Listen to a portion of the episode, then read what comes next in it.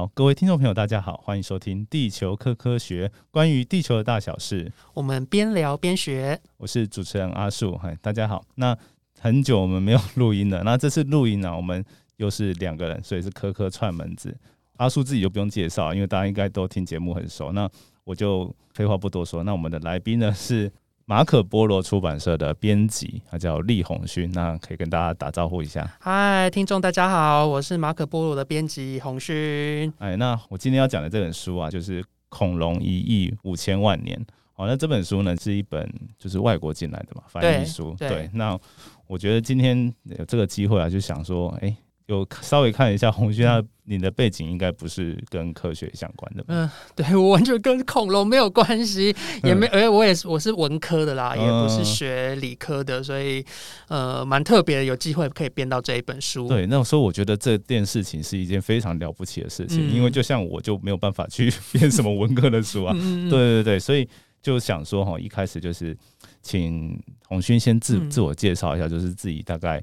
就是编辑这本书之前有做过一些什么样的事情？嗯嗯，对，然后跟然后再我们再聊说关于这本书的编辑过程好了。好啊，好啊。其实因为我大学念的是正大，就大家都知道是一个文组比较兴盛的学校嘛。那我自己又是念人类学、民族学的，所以说其实呃以前比较少接触到关于生物啦、地科啦这些知识。那我进到出版社开始做编辑之后，我觉得蛮意外的是。其实编辑这个行业，就就刚刚我们私底下跟那个阿树老师也有闲聊，就说其实编辑你碰到的主题，很多时候都不是你熟悉的，对，所以。哎，我也有这个机会说，哎，其实我们有另外一个编辑，他本身是念生科的，然后我们一起讨论说，哎，如果是像我这样的一个文主人，我想要看到生物，看到呃现在的科学界有什么新的发展，那才接触到说，哎，有一本在讲恐龙的书，所以我那时候自告奋勇把这一本书签下来，然后编下来，这样很厉害，对。对，所以是在闲聊之中是认识到这本。书对对对，其实是另外一个编辑看到了，那那时候他就有来问我的意见，因为他知道我对恐龙有一点兴趣，这样。嗯嗯。哦，那所以其实，我我觉得自告奋勇这个不容易的，叫鼓鼓掌一下，对对对对对对，鼓掌一下。嗯。所以呃，那编这本书的过程中啊，我觉得我有也会应该会有遇到一些比较。也不一定说困难啊，就是有意思、有印象深刻的事情，大概有哪些呢？其实我觉得真的很很诚惶诚恐，因为书里面大家如果接下来有机会看书的话，你会发现那里面有很多很新的。就像恐龙的名词啦，然后有一些是有一个地科的，因为像我在编的时候就有被纠正到，说有一些他们一些呃地层的那个名字已经有改过了，因为这这个是不断的在演变的啦。对，那也是我那时候稿子一出去要推荐的时候，就有老师蛮多老师就开始在讲说，哎，你这个还是旧的说法，其实我们有新的说法，然后等等的。所以我觉得印象最深刻的时候，我们在很短的时间里面找到老师帮我们做修正，然后我来回跟呃翻译啦，跟其他的协助。的编辑，因为我其实不是只有我编了，还有另外一个编辑，他协助，他有生物学的知识，所以我们是这样联动的，就是彼此联络来联络去。其实我觉得这就是我们在编这本书最有趣的地方。哦，那所以其实要花很多时间去查证一些事情嘛？没错，没错。对，这个我觉得。每次都会想到一个我之前看过的日剧啊，就是叫《校对女王》，对，她就是很对。虽然说在那个日剧里面她叫校对嘛，但是其实就像我们在至少我自己熟悉的编，就是出版业界大部分都是编辑或责任编辑在做这些的事情。对对对。对，那其实对啊，这感觉就是哇，我要花很多时间去跟心力去查这些事情，而且这些可能都不是我原来的专业。那我就在想说，那是不是当编辑有个好处，就是他可以一直学习到很多很多新的东西？对啊，对啊，对啊，真的，真的是这样子，没错。我觉得像不管是编恐龙，像我现在恐龙一编完，就立刻又编了一个有关于鸟的书，然后鸟的书一编完，又编了一本 有关于缅甸的书，所以其实每个领域都非常的不一样。对啊，对他可以学习到很多的东西耶。嗯嗯嗯。那再来就是刚刚有提到说一些查证嘛，那也有提。对，像这本书，它其实是向国外翻译进来的。那在查证的过程当中，会有需要直接去问到国外原来出版的单位，或者是甚至作者吗？会有这机会吗？这刚好也是。当然，普遍的状其实要看每本书编的状况。那我觉得恐龙比较特别，是因为主要是翻译的名词，就是这个恐龙应中文应该要叫什么？对，其实呃，因为我们常常在那个翻译过程，因为它可能有它当初命名的，他找到这个恐龙，它有它命名的逻辑。嗯，那这个逻辑可能你如果直接翻成中文，它可能会有一点。卡卡的，嗯，所以那时候我们请杨子睿老师，就是这本书的审定的老师，他他帮我们看了之后，他就有回去问原作者，因为他曾经有跟那个作者，嗯两个人有在学术的场合有遇过，那他就有问老师说，哦，问作者说，哎，那这个我中文这样翻。这个意义上是不是可可不可以的？就是把中文的意思再回翻解释给原作者听，这样翻是 OK 的吗？对，因为可能恐太太多了，一年像书里面就听到一年可能就是四五十只，不断的发现，不断的发现，对啊，对，所以很多。那在里面有很多新的恐龙，那不不已经脱离了我们熟知的剑龙、三角龙、霸王龙了？对对对对对对对，那。真的是，我觉得是蛮一个，我觉得算蛮特别的经验吧。因为听起来这样的机会并不算多。因为第一个就是我们第一个跟原外国的原作者一定是不熟嘛，嗯，所以刚好又找到一位审定者，他跟外国的就是有办法去沟通，原作者有办法去沟通。对，那我觉得是一个蛮特别的经验，对，很幸运，很幸运。对啊，对啊，对啊，嗯嗯。那其实那如果是在一般的查证的的方面的话，可能就会偏向于。呃，就是只有审定者吗？还是怎么样的？嗯，其实就看状况，呃，就真的每本书的状况都不一样。有没有其他的种一般一般大众一般型的状况？因为我觉得这这本书算是一个特别，对对对，很特别。其实呃，如果像社会人物，像我现在在编缅甸那本书，呃，它其实主要是查证一些日期的部分。哦，对，比较没有像说哦，还要再去跟比较少了，但还是有。像我印象很深刻是。译者在翻译的时候就发现说，他有一个是写六月三十一号，但是 六月并没有三十一号，对啊，六月只有三十号，嗯，所以那就有回信去问说，你这个六月还是我可以改六月底，就是我会用我编辑的判断去请请作者去评，因为可能。呃，原作者他可能记错时间，他可能他当初笔记就真的写三十一号，但是其实他可能过了一段时间，他也想不起来了。对，所以通常都会有这个呃，就是说也会有这种判断，有些是我们直接判断就知道说这一定是错，我们要帮他改改掉这样。嗯嗯嗯。那所以我觉得这个职业感觉就是会看很细，也就是眼睛感觉会练出一个新的功夫，对，会越越变越敏感。哦，那这样子你们看书会不会跟一般人在看的方法角度？有点不一样呢。呃，会哦，就是我就会开始注意他那个标点符号，会忍不住啦。对对对，当然也还好。就如果我进入，尤其是读小说的话，我还是会比较就是想要进入那个情境里面，故事性的东西比较容，对对对对对。哦，那在这我就想到说，在网络上 当中有看到一些不知道是算民音之类的分享吧，就是说啊。就是编编辑感觉就是拍到顶，就是感觉就是可以看到很多 错误的这种刻板印象。不会 不会不会不会，没有，我是说刚好看到这个刻板印象，我觉得嗯，但其实就是。比比较细心才能够做好这个工作的，对对。对，嗯，对啊，因为我我刚刚讲拍到底就是很多常常会有什么挑错字啊或怎么样。哦，不会，我觉得读者比我们更厉害，对。对啊，嗯，所以我编的过程当中，其实常常是我们自己没有检查到，然后反而读者来提醒我们。哦，这个也很难呢，因为其实我有做过一些相关行业，但是也是需要看东西校对东西的，那我就有发现到说啊，其实我们。如果花个三个人甚至五个人更多人哦，大家都看个两三次，因为像有些教稿比较严谨，要三次嘛。嗯，对，即使看完这三次，还是一定会。对，我们就不是电脑啊，所以就一定都会有错。对啊，对，对对对。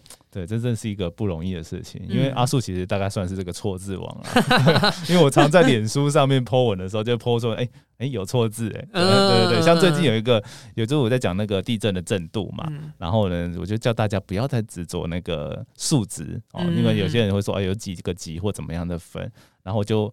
还是把它列出来，就我列的时候自己就列错了，就这样啊，然后我就开玩笑说啊，那应该是我真的是要大家不要那么执着啊，你看都看到了，对对 对，只能自己找这样台阶下，嗯，对啊，我就觉得哦，原来就是编辑其实是一个需要很大细心的工作，嗯，但是其实也是很多时候有一些没有办法的地方，嗯，对啊，然后再就是我最近也有看到一些网络上的一些讯息，就是。有些出版社啊，就是通往作者写出来的东西，我们可能都会 以相信他为主嘛。对对对，对。但是有没有遇过说作者其实是写的是胡乱的或什么东西的时候，我 那种人会应该很可怕。我我这可能是我们人职业职涯的梦魇这样子。对，如果遇到一本这样的书，感觉就很可怕哎。对，因为比较难去查证啦。我是说，如果是他是讲的是他那个领域里面的故事，对对对，就可能大家都不知道他的专。专业的时候就很难，因为现在大家讲这件事情，其实之前还有，比如说假装是弯身这个，我们 就很难去去对去去谈论说，哎，那他到底是不是弯身？因为我们有些是私人的私隐，对对对对对，查了，对对对，所以这个是比较难。只是说，我觉得，哎，发生这件事之后的出版社怎么去呃跟大家解释说，哎，这样的状况，那他们要怎么做事后的补救？我觉得这一点就比较重要。对对对，啊，其实这不容易。就阿树偷偷借这个机会，想要 了解一下。像这些相关的事情啊，也也借此让就是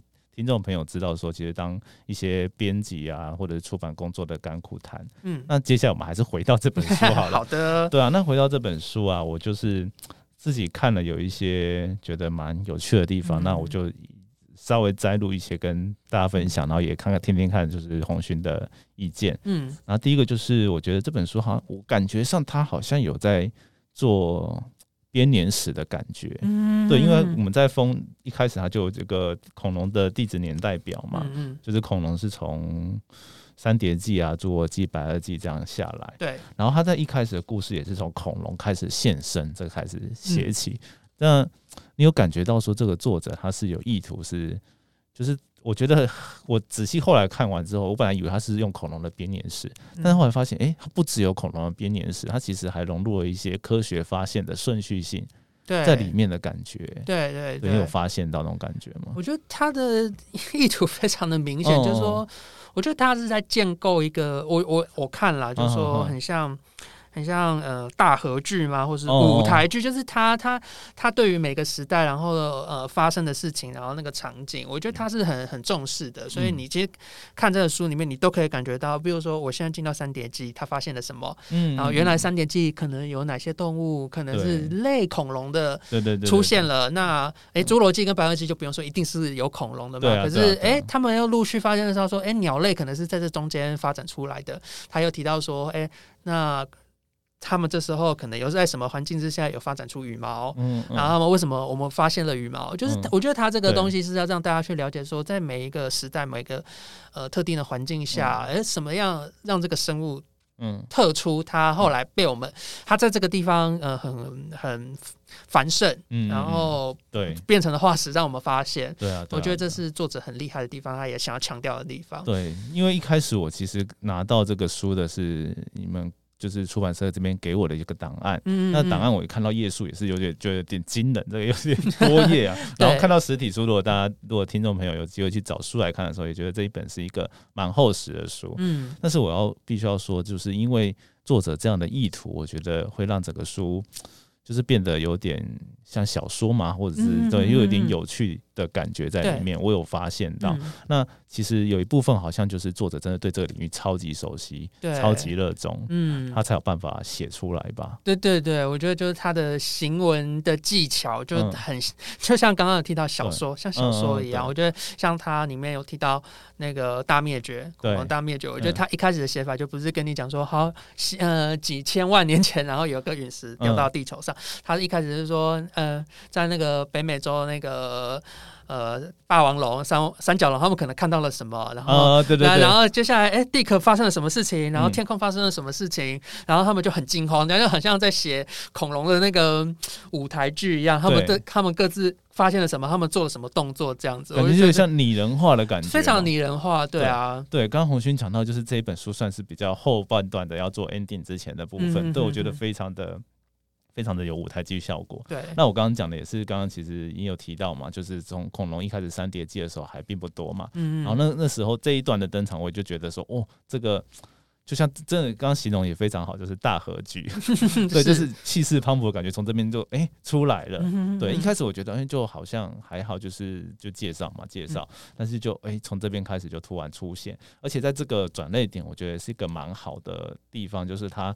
也藏了一些科普的细节，对。对啊，因为像我在看，就是嗯，小时候就国中可能就开始学到一点点演化论的东西，嗯，然后可能就大家不能应该会忘记了，对，然后或者是比较不熟悉了，然后或者是甚至常常有一些误解，就是说哦，你可能是比较好的物种，比较优势的物种才会留存下来，对，但是其实从这个。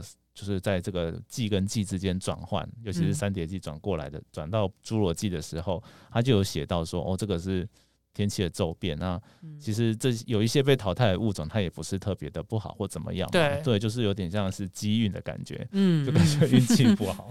对对对对对，我觉得这个是蛮有趣的地方，而且他写的蛮不着痕迹的。对对对，我觉得就大家看进去就会。对，真的是可以说是不着痕迹了。而且我觉得他穿插了很多，就是一方面回去写到恐龙，一方面就说，哎，我们当代发现了什么？嗯嗯。然后甚至是发现的史，比如说，哎，我们看到大家都知道始祖鸟，对对对。但其实后来事实呃更多挖掘出来的时候，就发现说，呃，有很多。有羽毛的恐龙，对，所以我觉得他在描写这个过程当中，说，哎，他们怎么慢慢去拼凑出说鸟类应该是从恐龙这样演化过来的？我觉得这是他很厉害的地方，既写恐龙，又写发现史，然后又写他们自己的发现，对，而且把它融在就是一本书里面，对，对啊，不知道，对啊，因为以往这样的，后来我去看一下，原来这个作者他好像原来就一直写很多文章，科普文章，比如说像。Scientific American 就是对啊，美科学人，然后在美国那边的科学人，他好像也有写一些文章嘛。然后后来他最后面也是一个很厉害的一个脉络，就是说我把我每一章怎么找 reference 的方式都弄出来。我觉得我这我也从来没看过书是这样子呈现的。对，因为有些科普书就会直接把把 reference 就成一条一条的条列出来嘛。对对对。对，那我觉得作者在后面这个用这个技巧性的，我就觉得他。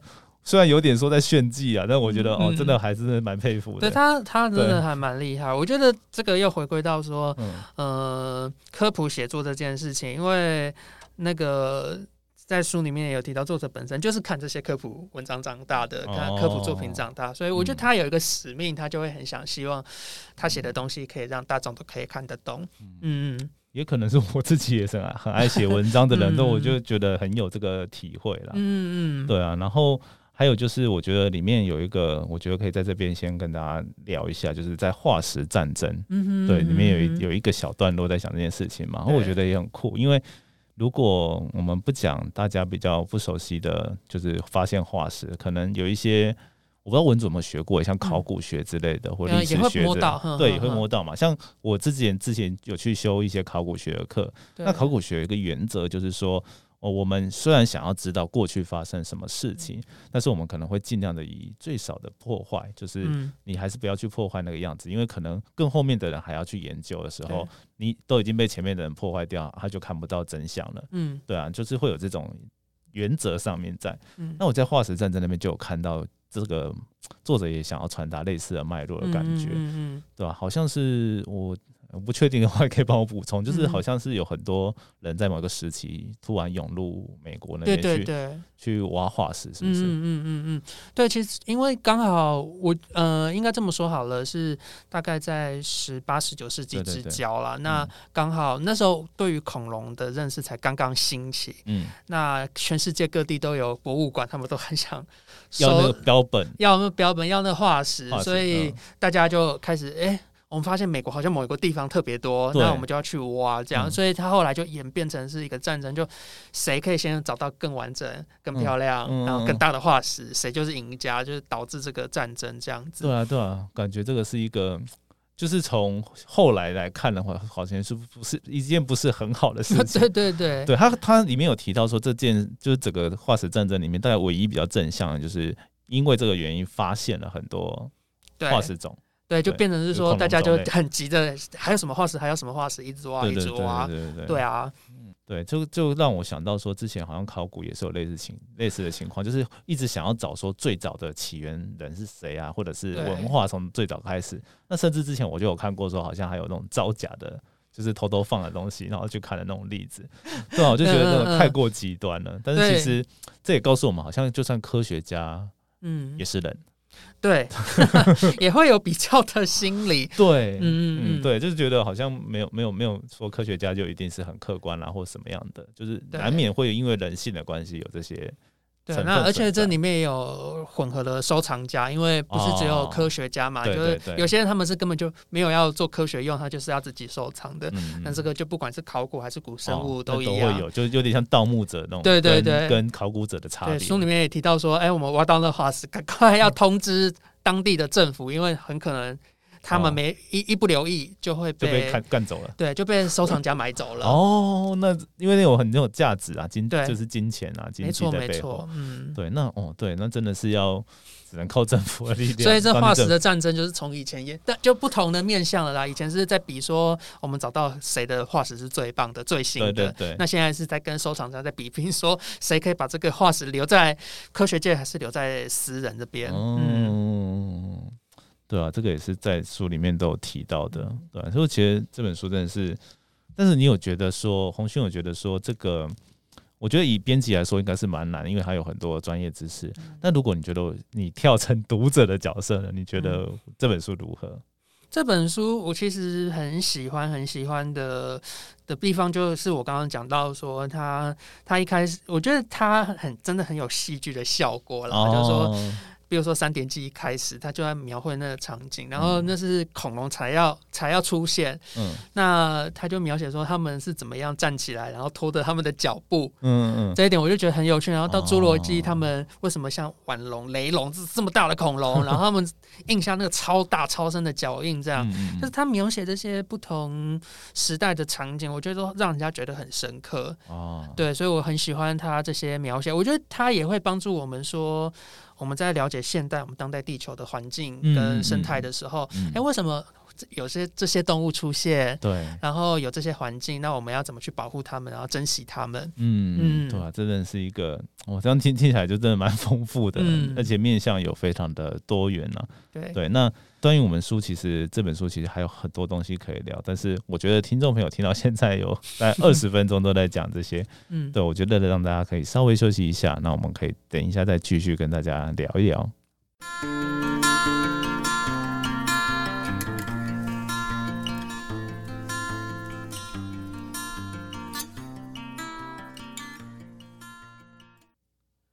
好，那接下来就回再回到我们的节目里面哦，我就。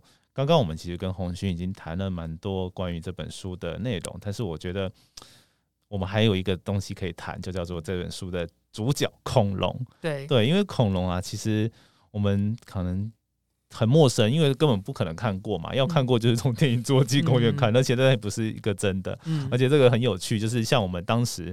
就是《侏罗纪公园》第一集，那我很小的时候，嗯，然后对恐龙的认识就是那个样子，对。但是如果现现在跟更多科学出来说，而且恐龙现在有羽毛，然后现在的恐龙不是长那个样子，如果它孵出来应该会不一样。所以随着好像电影在最新最新的一些续集里面，都好像做做些许的，对，它有根据新的发现再去修改那个恐龙应该要有的样子。对对对。但是这个非常有趣的，就是说我想要跟呃各位听众朋友分享，就是我们大家。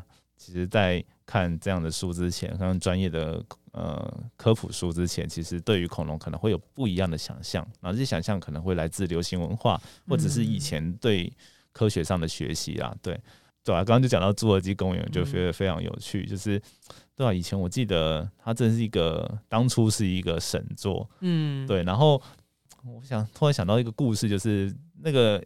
大家应该最有印象的，其实书这本书里面有提到，就是恐龙追着那个吉普车的画面。嗯嗯对，之前我小时候去玩那个汤姆熊的电动的时候，还有那个，然后要去打那个恐龙。对，然后要在那个要瞄得很准，然后不然的话会被他追到。然后类似的画面，然后后来呢，就会发现到说，其实所谓的暴龙或者是霸王龙，它没有办法真的跑到快到这么。对，追上车子的程度。对，就是科学研究后来就发现说，它跑的没有那么快，所以你只要踩用油门用力的踩下去，其实它就追不到对对，这这点我就觉得很有趣。对啊，那作者也是巧妙的把这个东西放在里面，让大家有一些共鸣吧。嗯嗯。对啊，那我就觉得，哎，对啊，那其实很多都是随着科学的演进，我们对它有不同的认识。嗯。然后他也提到说，但是你说霸王就是霸王龙，它其实也没那么弱，就是嗯，它并。就是它虽然跑用跑的话可能跑得很慢，但是它有提到说它移动就是瞬间加速的那个感觉是是很快很快的。对对对，就是它瞬间就。很像我们在看那个动物星球频道，如果有什么动物它的伏击，然后攻击这个，或者是什么蜥蜴突然舌头这样子啪出来，你可能要用高速摄影机。对对对，这个在暴龙在这上面，它的确是非常突出的啊。对对对，那他就有写到说，其实我们从化石的证据可以看到，它对于三角龙啊一些的那种齿痕嘛，对那个齿痕好像跟其他的恐龙。不太对，不太一样。对，因为可能大家的印象里，因为这个也是根据他们的化石的研究。那我觉得超有趣的，很特别，因为他们居然可以从齿痕，嗯，可以去研究出说，那霸王龙可能。怎样？他们怎么攻击？然后怎么把这个猎物就变成是可以让它可以吃？你知道，因为有些恐龙他们是要把骨头咬碎，然后有些可能是要脱，就是等等有不同的手法，是很细致的。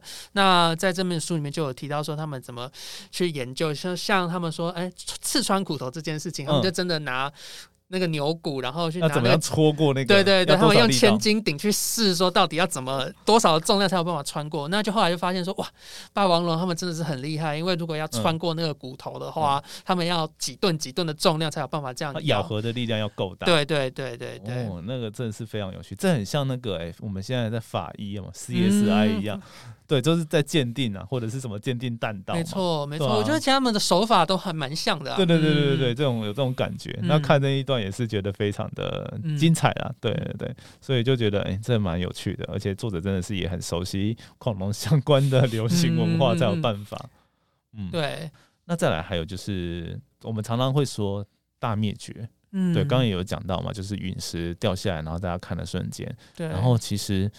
好像大家都会以为说恐龙就不存在了，嗯，对。但是其实这书中也提到一个蛮，就后来新的一些科学观点嘛，就是恐龙到现在还在。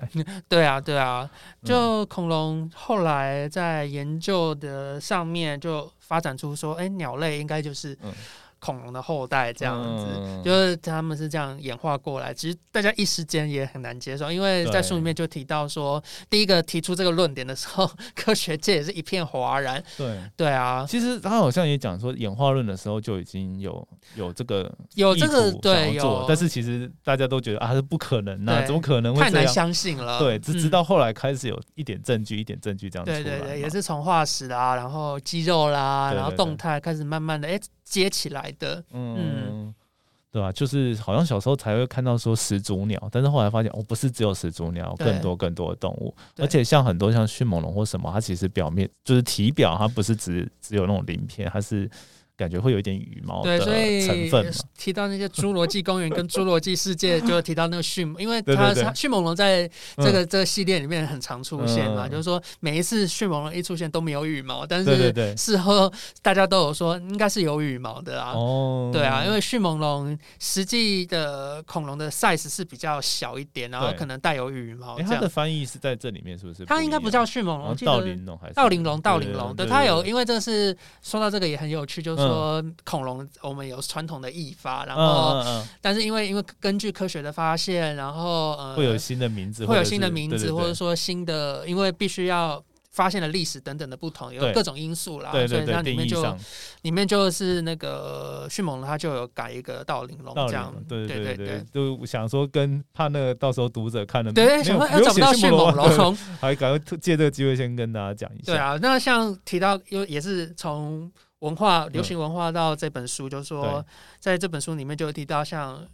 那个盗灵龙，它就跟当代的鸟类是它们的演化知识比较相近的。对对对，对啊，所以大家接下来 在那个电影里面看到那个盗灵龙或者迅猛龙的时候，请他们多多进说，这个就是我们鸟类的祖先在吃鸡、吃鹅、吃鸭的时候。对对对，对人家想说，现在人类在吃，他们以前在电影，他们在电影里面可是吃人类的。对啊，我就想到说之前很好笑啊，就是看了，对啊，你要现在把把鸡弄出来，然后你现在在吃它，然后鸡长的那个样子，对，然后就它是恐龙。对 对对，这有点反差，你知道吗？对啊，很有趣。对，但是科学上就是这个是事实，因为从骨骼啊，或者是从各种演化的证据上面看得出来就是这样。对对啊，然后我就想到之前也是网络上有一个地科地科常常有的迷因，对，然后就有人说啊，我们把化石燃料弄出来，然后做成那个恐龙的玩具塑胶嘛。嗯。然后呢，你现在在玩的是不是真的恐龙？我说那不用那么复杂，你现在在吃的那个鸡腿就是恐龙。对对，就是恐龙。对对对。对，以前以后那个餐厅的那个炸鸡的名字就改成炸恐龙腿，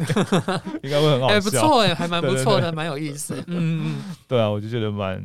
蛮有趣的，从这个书里面学到这些新知识。对，就是从以前对恐龙会的认知，可能会从这个书上可以再帮大家整理出一套新的吧。对，这是我对我来说，我看到的是蛮多这样的部分。那红勋有没有什么觉得说这个跟小时候看的感觉的恐龙，就是？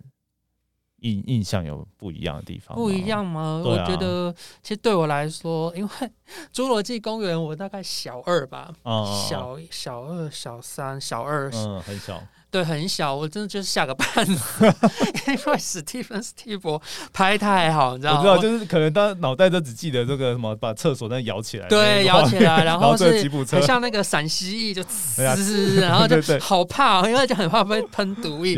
那当然，事实上没有没有没有没有办法这样了，就是真正恐龙没有这样。所以我说，哎，真的在看恐，其实我在看这本书的时候，你把恐龙当成动物，就每一个地球上每一个生物都有他们面临环境的压力，然后。做出什么改变，然后做出什么样的演化？嗯，这本书里面就提到非常的多。我觉得你哎。不要把它想成是一个远古的很恐怖的怪兽，尤其是对对，就把它想成动物星球里面的各种动物。对，它只是它很它很久，它很对远古的动物这样。对，对，它其实它的它也是每天跟我们一样都在生活啊，吃喝拉撒睡嘛。对，我觉得在书里面就有提到很多。对啊，那其实这个我就觉得，对恐龙真的是一个非常厉害的，我觉得算物种吧。因为因为其实到了现代，我们。现身的物种没有一个像它那么久，可以到一亿五千万年这么长的盘踞的历史。嗯，对，所以它有一个章节我也有印象很深刻，他在讲说整个世界是如何呃被恐龙盘踞的，然后在不同的生态区位，所谓区位就是就是什么沙漠啊、海海里面啊、天空啊，到处都可以看到，都可以叫恐，就是大型爬虫类啊，不仅是恐龙，对，就是爬虫类的。踪迹呀，对啊，就非常的有趣，觉得哦，这个真的像刚刚你讲的，就像对啊，我觉得像动物星球那种 感觉，对啊，对啊，对，很很棒，嗯。对对对，这个其实我觉得也可以让某些程度让大家可以改观了，嗯嗯嗯，对，然后最后啊，我就觉得说看完也会有一个心得，就是不知道我自己觉得啦，那就是其实我包括人类 的存在，很多都是在整个历史上的一种。偶然，嗯，科学上的偶然，对，对，对啊，因为像从恐龙，它它它在三叠纪那时候到底怎么样崛起，其实到现在也很难说真正的确切哪个原因。对对对，对啊，那其实反过来说，他们的灭绝也是对啊，偶然的一颗陨石砸下来，你就很难说了。对，就是说，就不用说恐龙了，就我们当代的生物也是在研究说，哎，我们是怎么崛起的？对，然后怎么。变成是很重要的物种，这些其实对对现在来说也是一个很大灾问，就说哎，为什么会会变成这样子？那我们只能用我们现在去，比如说啊，我们人类智人，它可以啊，我们有智慧，我们会用以知用火，那就哎扩散的很快，我们可以从呃东非大裂谷这样一路的迁徙，就是那你大概可以知道这个脉络，只是说为什么后来，因为大家都知道考呃。古生物学里面就不是只有智人嘛，有各式各样的人。那为什么只剩下智人？那同样恐龙也有这样的，比如说，哎，霸王龙为什么就只在呃北美洲？可是亚洲可能是沙齿龙，就是类似像霸王龙这样角色的一个顶级掠食者。就其实，在书里面都有提到这些东西。嗯，对。现在红勋看到我拿的书的封尾、封底啦，封底的地方，对我就是要来问这个。对，因为刚刚其实就是你刚就是刚刚我们前面讲的，就是整个书有一种故事性的感觉嘛。那我后来就是拿到呃书的时候，也看了书的封底。嗯，对啊，你们是你是就是这个感觉，应该就是你把它摘录嘛，或者是看完之后的心得嘛。嗯，就是既摘录也是心得，真的是心得嘛。所以我就觉得，哎，前面它就有第一部曲。然后第二部曲、第三部曲，那刚好就是三叠纪吗？对，想确认一下。对，在我心里想，这三叠纪、侏罗纪、百二记哦，对，没错。那其实我觉得，如果真的听众朋友在看到这本书的时候，哎，可以也可以一开始去偷偷看一下这个封地暴雷区。对，我觉得这个这没有算真的暴雷啦，它其实就是呃有一些整个脉络给大家看到哦，大概这这本书是什么样的架构。嗯，所以我觉得是看完之后，好像又再去读，好像又有。不同的感觉，就是入门的感觉不一样。然后最后也说了，这个是一个这一一亿五千万年的史诗。对对，我觉得这个真的是一个大合剧。对啊，对啊，看到恐龙在一亿五千万年这样这么精彩，他们在恐呃地球上做了这么多，演化出了这样各式各样不同的物种，然后。我们现在看到后，你你就很难想象剑龙长这样，然后三角龙长这样，它们的样貌、它们的形态这么的多元，对我觉得，呃，就很有趣啦。对，恐龙曾经是一个这么重要、地球上很重要的生物。嗯嗯。对啊，就是觉得我觉得今天有机会，就是看到这本书进来，然后让大家可以阅读，所以是一个蛮好的事情，对。也希望就是大更多人去来看到这本书啊，对，就不管用什么管道，就是用买的、用借的，其实都，但是希望用买的，因为我现在是在编出版社，我到底 对，大家要买书，对，买书，对，因为我自己也是有有有著作嘛，那其实我也就希望大家可以尽量的买就买，但是像一些学校，我也觉得他们去把这本书。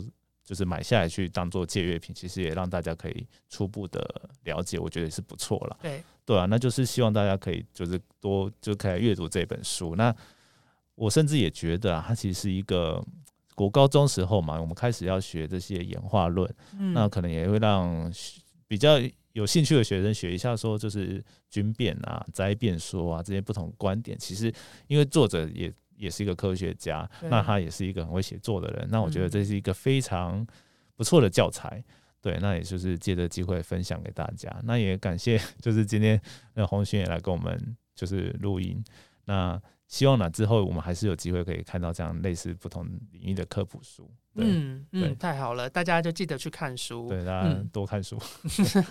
最后的呼吁，这样，对对对，现在好像有那个嘛，就是。振兴的券要开始了，对，又可以又可以买书了，对啊，可以好好买书，对，买出来看，对，好书都可以值得被被珍藏了，对，这样这样，好，那今天的节目就到这边，好，那我们就下次见哦，好，谢谢大家，谢谢大家，拜。拜。